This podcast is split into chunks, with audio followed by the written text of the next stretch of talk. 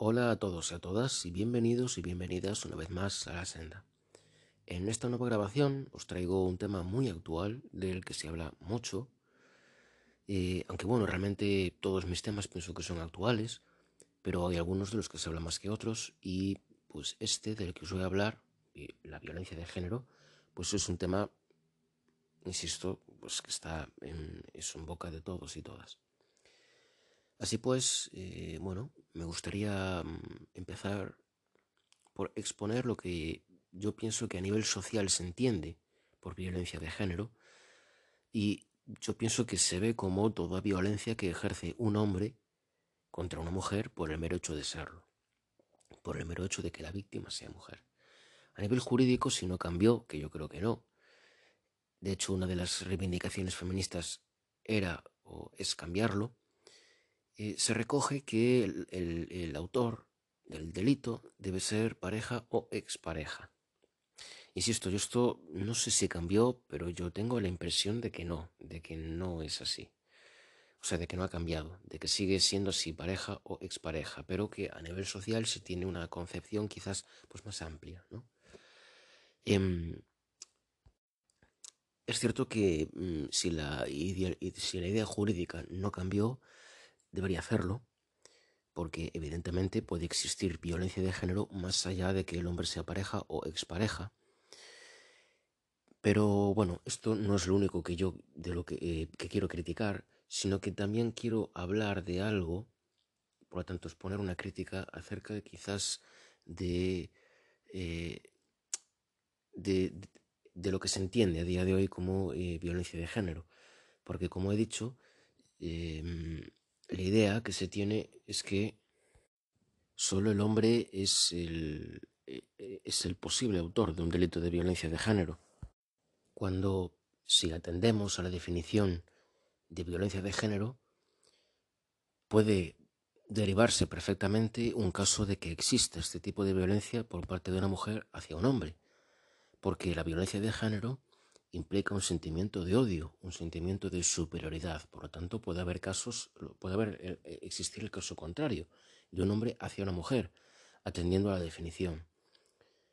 Eh, porque si se quiere dar otra definición que solamente englobe hombres, pues se tiene que decir que violencia de género es toda violencia de un hombre hacia una mujer, a secas, ya está. Y eso, desde mi punto de vista, pues sería bastante incorrecto. Por lo tanto, partiendo de insisto, de esta definición de que se ejerce de un hombre a una mujer por el mero hecho de que la víctima es mujer, se puede también derivar al caso contrario. Pero esto yo pienso que a nivel social no se contempla, no existe. Y me parece mal, me parece mal que no exista, porque es una contradicción lógica eh, el hecho de que mm, no se contemple mm, esto. Ahora, eh, siguiendo por, la vía jurídica, existen para determinados delitos em, un agravamiento de la pena si el autor es o ha sido pareja de, la víctima mujer. Es decir, que o sea, es que se prevé mm, realmente un agravamiento de la pena solamente para el hombre por el mero hecho de serlo. ¿Por qué? ¿Por qué digo esto? Porque em, para poder ser coherentes, para poder ser lógicos, el agravamiento de la pena en función de si es violencia de género o no, se tiene que realizar si se demuestra en el juicio que el móvil del delito de la, eh, que ha llevado a cabo el autor ha sido el machismo, ha sido un sentimiento de odio, ha sido un sentimiento de superioridad. Insisto, yo con esto me refiero a, eh, a lo que a día de hoy está establecido, es decir, de hombre contra mujer únicamente, pero también es, eh, puede llevarse a la otra parte, es decir, si, es una mujer la autora del delito. Y, mm, y claro, yo no me creo que todos los delitos que son catalogados como violencia de género sean realmente todos violencia de género. ¿Es posible? Pues sí, por supuesto que es posible. tampoco me he leído las sentencias. Eh, pero me cuesta creerlo, me cuesta creer que en todos estos casos de violencia de género que se han, pues eso, condenado, en todos ellos el móvil del delito haya sido el machismo. Es decir, el sentimiento de odio, sentimiento de superioridad de un hombre con respecto a la mujer. Porque hay veces que el delito puede estar de. O sea, el móvil del delito pueden ser eh, los celos. O puede ser un arrebato de ira descontrolado por completo, que no tiene para nada que ver con el hecho de que el hombre sea machista. Simplemente, pues eh, eso, mm, eh, no gestionó bien sus emociones, eh, tenía pues eso, unos pensamientos completamente erróneos y equivocados que le llevaron a cometer pues un delito. Un delito que evidentemente es terrible, por supuesto. yo no estoy justificando nada, lo digo porque hay gente que le encanta tergiversar las cosas. Yo no estoy justificando nada, es absolutamente terrible que se tengan que producir, por ejemplo, homicidios eh, de hombres contra mujeres, y bueno, en general, delitos. Pero para poder decir que estamos ante un caso de violencia de género, debe probarse que el móvil ha sido el machismo. Si no se puede probar, no se puede aplicar el agravamiento de la pena. Es cierto, el hombre, si es culpable, pues irá a prisión eh, el tiempo que fije el Código Penal para el, el, delito en cuestión, ¿no? Pero, claro, eh, aplicar el agravamiento de la pena así porque sí, porque el Código Penal es lo que prevé, es, que se aplique así, ala, al tuntún. No, eso no puede ser así. Tiene que, insisto, eh, tiene que haber un móvil que sea el machismo y no otro, y no otro. Y esto se tiene que probar para catalogar un delito como violencia de género. Pero claro, a día de hoy la ley es la que es y por lo tanto todo lo que yo estoy diciendo eh, ahora mismo cae en saco roto, ahora mismo. Porque como la ley es la que es, pues, eh, pues claro, eh, yo simplemente pues puedo criticarlo. No, tengo el, poder yo de, de cambiar las cosas. Yo pienso que, mm, bueno, estoy apelando mm, a, la lógica para, bueno, criticar, y criticar esto, ¿no? Y claro, yo me pregunto que cómo es posible que a nivel jurídico, pues, exista tal cosa. Vaya. Pero bueno. En fin, ya sabemos cómo es España, ¿no? O sea, está, está plagada de, bueno, de, de, de incoherencias, pero bueno. Eh, y, el, mayor problema no es el tener incoherencias, sino el no darse cuenta de ellas y el no solucionarlas. Pero bueno. Y bueno, insisto, yo aquí hablo de ejemplo hombre-mujer, hombre contra mujer, eh, pero eh, también, por supuesto, todo lo que yo estoy diciendo se puede derivar a también el caso contrario. Es decir, si una mujer pues comete un delito contra un hombre, debería ser catalogado como violencia de género solamente si el móvil del delito ha sido pues eh, lo contrario del machismo, ¿no? Que sería pues eh, el embrismo, ¿no? Creo que se llama. Eh, y así. Ahora bien, acabo de recordar una cosa que a mí, a mí me, me duele mucho, de verdad, que es el hecho de que estoy seguro de que Muchos de vosotros, vosotras habréis visto alguna vez, ya sea en real, o sea, en persona, o en, ficción, me refiero al cine o series, el hecho de que una mujer le pegue un tortazo a un hombre por ponerle los cuernos, por, por ser un gilipollas, por... y se acepta a nivel social, ¿no? Incluso depende del contexto, pues puede causar risa. A mí desde luego que no. Pero claro, mm, yo pienso, vaya, o sea, si esto se va al caso contrario, se imaginemos, ¿no? Que un hombre le pega un tortazo a su mujer, a su novia, porque eh, le puso los cuernos. A ver, ese hombre, pues evidentemente estaría preso, ¿no? O sea, si fuera en, la realidad, ¿no? Sería violencia de género, tal. Pero a nivel social se acepta que una mujer le puede pegar un tortazo a un hombre. Y yo pienso, hostia, ¿por qué? ¿Por qué se tolera si la violencia tiene que estar igual de mal en un caso o en otro? La violencia es violencia. Se es que da igual quien la cometa. Pero bueno, en fin, incoherencias, más incoherencias que, van saliendo poquito a poco. Y luego, yendo al tema de los homicidios, terribles, por supuesto, insisto, yo no quiero justificar nada, eh, lo digo de nuevo para que, porque hay gente que le encanta tergiversar, le encanta, pues eso, eh, eh, quedarse o eso, mm, distorsionar las cosas que escucha para su propio beneficio. Em, en cuanto a los homicidios, hay que decir que la mayoría de personas fallecidas en nuestro país, España, por homicidio son hombres, víctimas de otros hombres, es cierto, o sea, las mujeres que matan a hombres son pocas, o sea, son, pero son pocas. Es, terrible, por supuesto, pero también hay que decirlo, ¿no? Eh, la mayoría, pues eso, son víctimas hombres de otros hombres. Por lo tanto, las mujeres que mueren a manos de otros hombres representan un porcentaje más inferior que el de eh, hombres eh, asesinados. Esto no es para restar importancia a nada, ni mucho menos justificarlo, vuelvo a insistir, eh, pero sí es para que nos demos cuenta de que la violencia se tiene que abordar independientemente de, eh, de, la persona que haya sido asesinada o independientemente de quién haya sido el autor. También hay que decir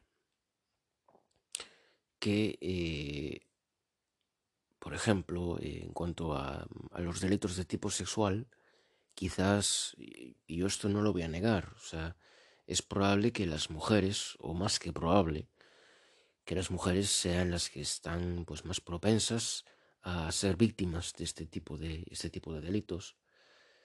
Porque probablemente desgraciadamente pues eh, las mujeres son las que son más víctimas de este tipo de delitos eh, bueno realmente es una desgracia que tengan que existir eh, estos estos acontecimientos en general sean víctimas hombres sean víctimas mujeres pero bueno el caso es ese, ¿no? Que sí, que los hombres pues somos, eh, tenemos pues más probabilidades de morir asesinados y las mujeres pues tengan, tienen más probabilidades de ser pues, eh, por ejemplo, agredidas sexualmente o ser víctimas de trata o, es decir, eh, delitos de tipo, de tipo sexual.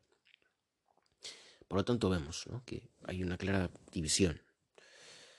Las mujeres esto, los hombres lo otro. Lo que está claro es que ambas cosas son terribles y que ambas cosas pues, hay que denunciarlas, evidentemente, y están mal.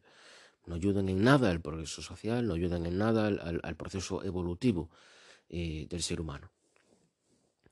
Por eso, insisto, la violencia se tiene que eh, abordar de una forma global y,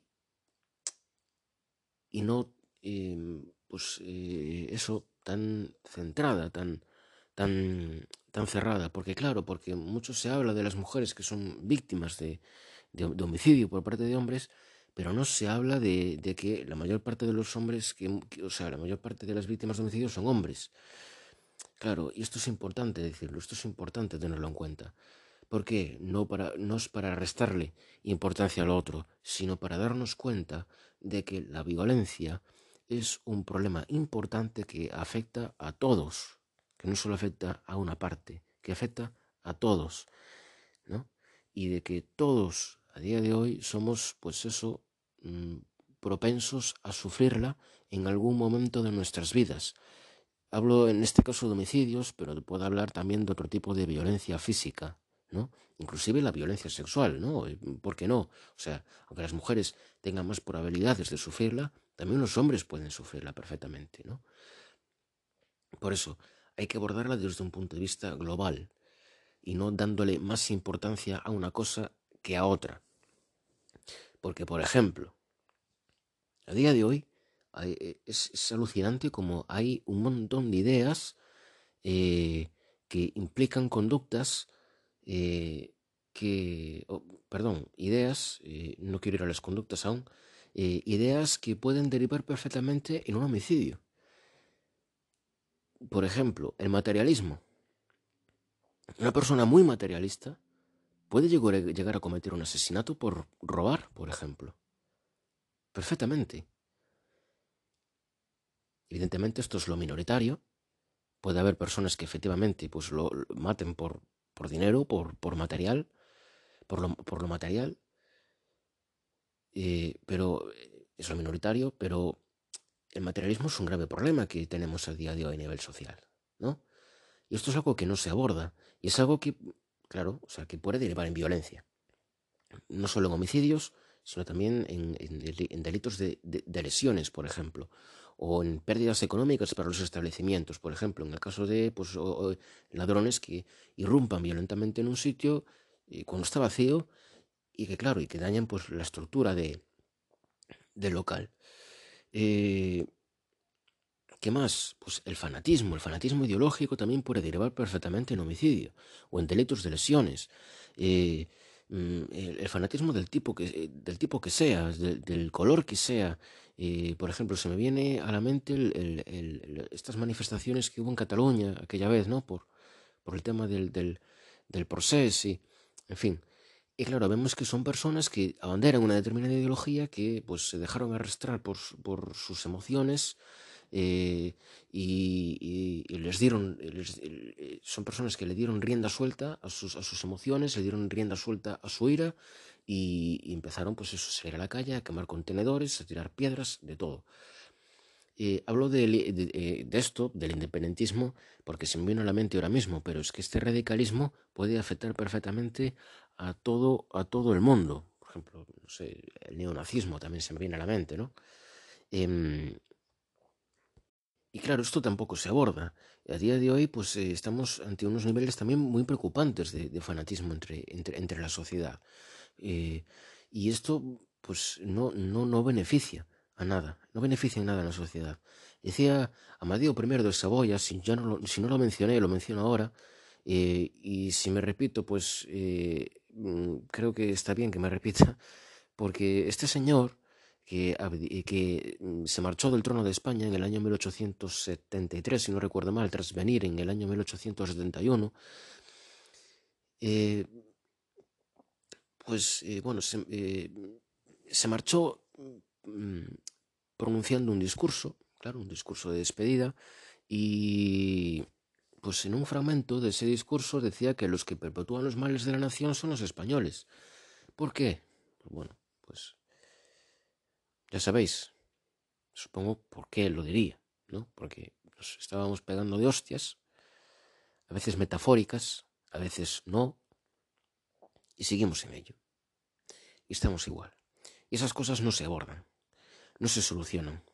Seguimos ahí, con ese problema. Y también eh, esto, el fanatismo y el materialismo, está muy ligado al tema del control emocional, algo que también se debería trabajar, trabajar mucho, pero no, no se trabaja. Yo personalmente lo di, lo estudié, porque la formación que yo elegí eh, estudiar, pues está muy relacionada con el tema de las emociones y eh, pues, bueno, eh, era oportuno dar, dar, dar este tema, ¿no? El tema de las emociones. No soy psicólogo, por cierto, eh, pero sí que, bueno, elegí unos estudios relacionados eso, con una profesión en la que pues, las emociones tienen un papel muy importante. Pero claro, eh, mm, yo pienso que a día de hoy, eh, para poder aprender sobre la inteligencia emocional, por ejemplo, si no estudiamos algo por, o sea, algo que esté relacionado o, si no estudiamos por nuestra propia cuenta, pues no lo aprendemos.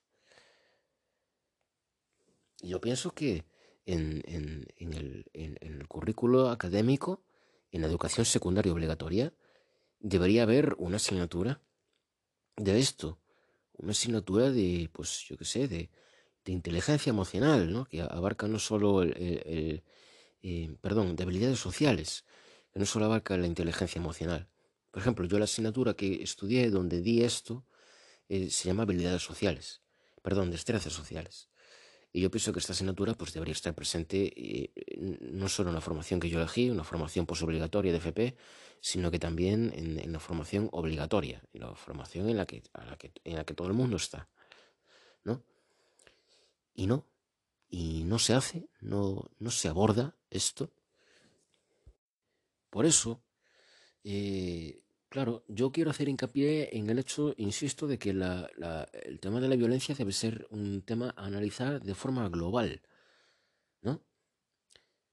No tanto cerrarnos en una cosa. Claro que aquellos homicidios en los que pueda haber violencia de género, en los que pueda haber, porque no creo que en todos haya, pues claro que son hechos terribles. Pero no debemos centrar únicamente nuestro foco en eso, sino expandirnos y ver la violencia como un problema, insisto, que puede afectar a todo el mundo. También afecta a los animales, por cierto. Gente que maltrata a, sus animales. De una forma u otra, algo completamente terrible, ¿no? Porque los animales, evidentemente, pues también sienten y padecen. Y, y, necesitan ser queridos, necesitan ser amados por las personas y no maltratados en ningún caso. Y si vas a maltratar, para eso no tengas animales. ¿no? Para eso no, no, adoptes o no vayas a la tienda. Eh, quédate en tu casa tranquilo, sin pegar a nadie, sin maltratar a nadie. Eh, pues eso. A modo de última reflexión, yo pienso que al país y al mundo le iría mucho mejor si adoptásemos una perspectiva filosófica, reflexiva, mucho más amplia. De ver a la sociedad como un todo. Esto es algo que nos falla muchísimo. No somos capaces de ver eso. Siempre actuamos, vemos, percibimos, sentimos, nos relacionamos en base a unos esquemas ideológicos propios y esto es un grave error. Un error porque adoptamos un punto de vista tan cerrado que nos impide ver que eh, pues nuestras, nuestras opciones, nuestra conducta, dependiendo de cuál sea, pues influirá de una manera u otra a nivel social. La gente que es fanática no se da cuenta de que ese fanatismo pues es un cáncer para la sociedad. Y, siguen ahí, y siguen eh, llevándolo a cabo. Y los políticos, eh, pues, claro, es que ¿qué van a hacer, no? Si ellos deben de estar encantados con ese, con ese fanatismo. Y junto con el fanatismo está pues, el asunto de ver lo nuestro como lo únicamente objetivo, eh, como lo únicamente válido. Eh, mm, por ejemplo, ahora recientemente se vio con la ley de Riders, aquí en España. Una ley que pues eh, ya, ya se ha cobrado su primera víctima, entre comillas, claro, que es de libero. Y está claro que, claro, que es, una ley pues que evidentemente, mm, pues eso, ha tenido unas consecuencias eh, pues malas y que en un futuro, pues eh, quizás no muy lejano, pues veremos, ¿no? Si, va a seguir teniendo consecuencias malas o no. A ver cómo hacen las empresas que se queden en España de, esto de, pues de, entrega a domicilio eh, comida para, bueno, para adaptarse a esta nueva situación pero sí a priori por la primera consecuencia no ha sido una buena ley. Eh, de hecho, tengo entendido que incluso los propios Raiders eh, estaban en contra de esto, ¿no? Es lo que yo tengo entendido, lo que llegó a mis oídos. Y claro, mm,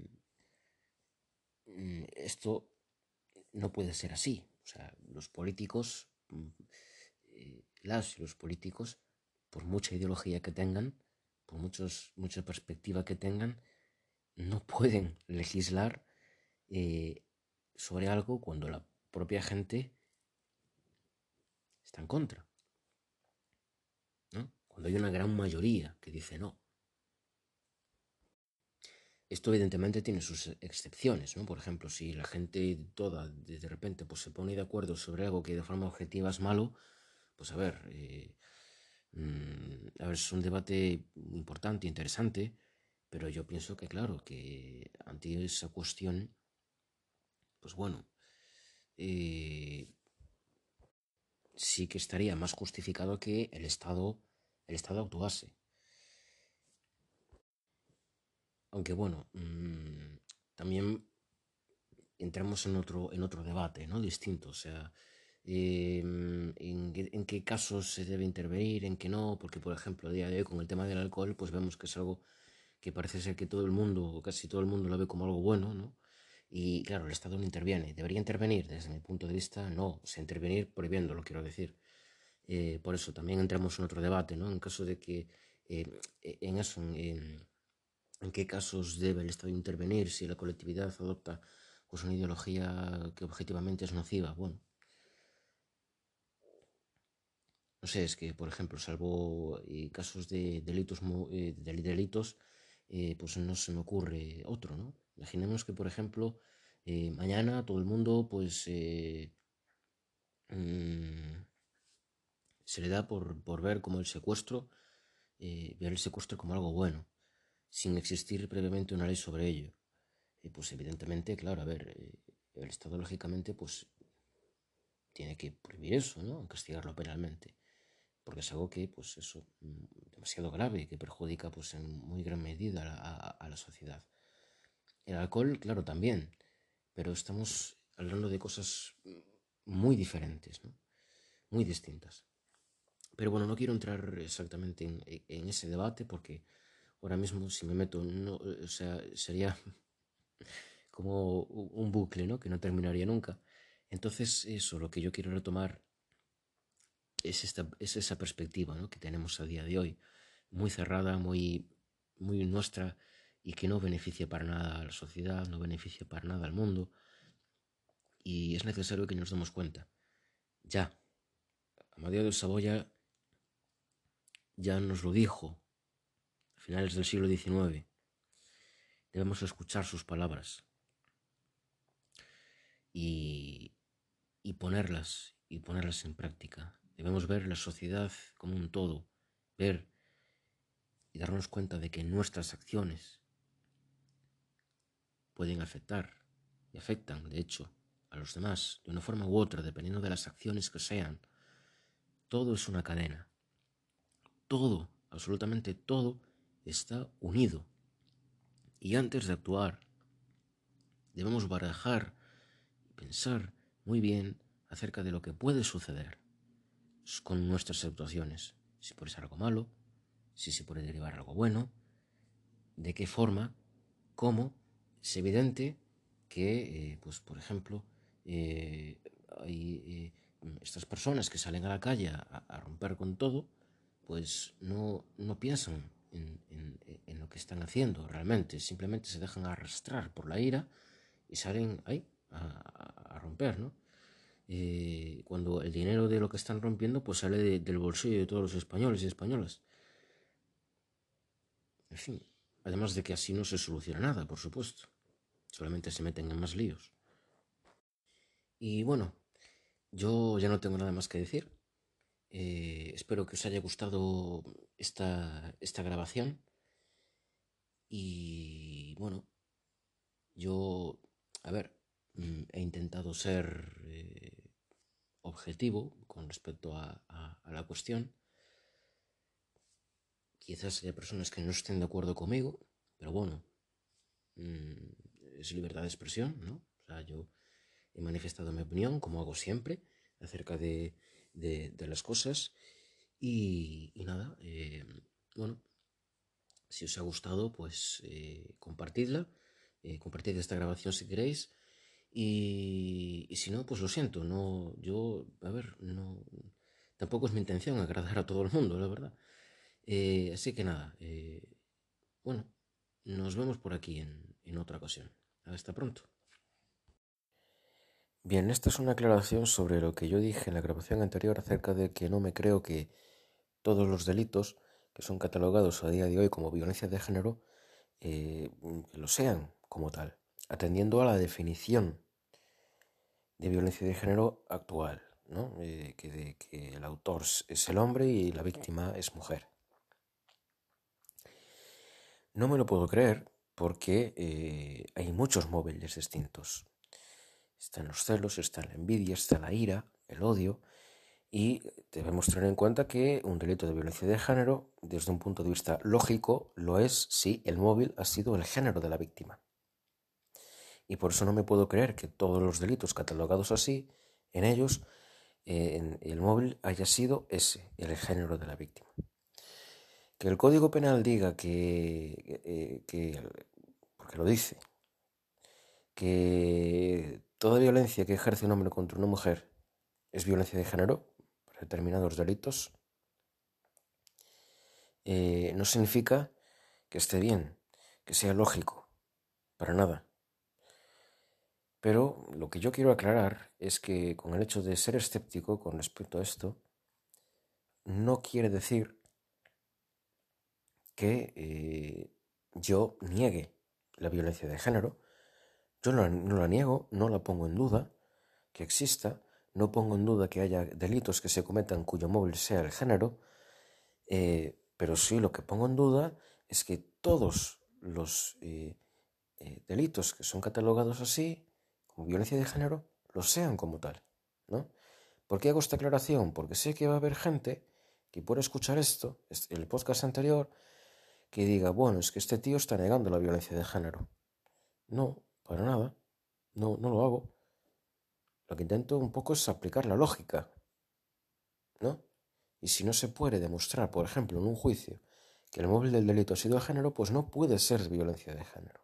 Insisto, yo no me he leído las sentencias, pero es muy extraño, a, mi modo de, entender, de verlo, que eso, que todo sea, que la, causa de todo esto, todos estos delitos, sea siempre el género de la víctima. No, no, me, lo, no me lo creo, vamos, no, no me lo trago. Que puede ser, sí, ya lo dije en el podcast, puede ser perfectamente, puede ser que yo esté equivocado, pero me mantengo seriamente escéptico con respecto a la cuestión.